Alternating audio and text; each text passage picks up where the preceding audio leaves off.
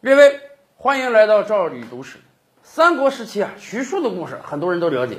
徐庶本来是刘备最重要的谋臣，出谋划策，取得了很多胜利。哎，曹操知道了，结果曹操使了个釜底抽薪的计策，把徐庶的母亲绑到了曹营，逼迫的徐庶啊，只能离开刘备阵营，到了曹操阵营。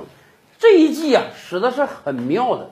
可是您知道吗？相类似的计谋，现代也有人在使用。这是在墨西哥，一九八六年的时候啊，墨西哥举办了世界杯。为了加强安保，在世界杯开幕之前呢，墨西哥从他的军队中精挑细选了很多人，组成了一支特种部队。为了让这支特种部队很有战力呢，还把他的很多成员派到这个美国呀、以色列呀、英国、法国去受训啊，学习人家当地的很多反恐知识。本身人就是精挑细选的，再加上非常严格的训练，这支特种部队的战力是非常强的。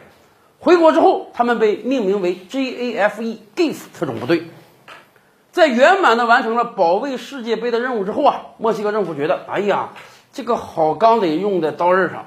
这支特种部队战力这么强，这样吧，用他们来扫毒。咱们知道啊，南美那都是大毒枭的窝子，尤其是墨西哥。贩毒集团特别多，有时候正规军都干不过，所以墨西哥政府说：“这样吧，我拿特种部队来打击这个贩毒集团。”确实收到了奇效啊！在一开始的几年，这支特种部队战果辉煌啊，把很多贩毒集团都扫掉了。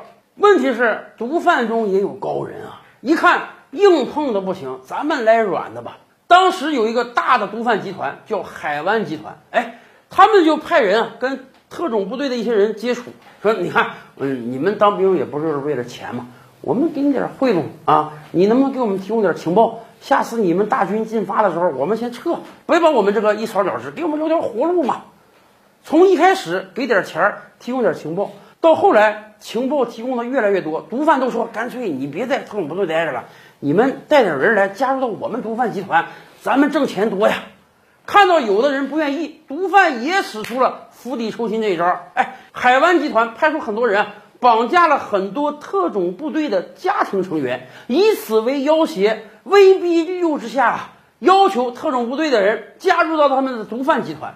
结果当时还真有一个中尉带着几十个人过来投诚了。咱也不知道到底是因为家人被绑架，还是这个利益诱惑太大。结果你想啊。这个受过训的特种部队能力比一般的毒贩强太多了，他们的加入让整个海湾集团如虎添翼呀。据后来统计，在那几年，墨西哥因为扫毒死掉的人就超过一万人，警察就超过一千人啊。直到今天，咱们不还说吗？在墨西哥这样的国家，军队都一般不敢跟毒贩正面冲突啊。毒贩拥有的火力，毒贩的能力比一般的军人强太多了。是啊，人家都是特种部队出身的呀。所以啊，对于墨西哥这样的国家，也确实是挺悲催的。你看，好好培养出来的军人，特种部队，结果竟然会因为各种各样的原因加入到毒贩中去。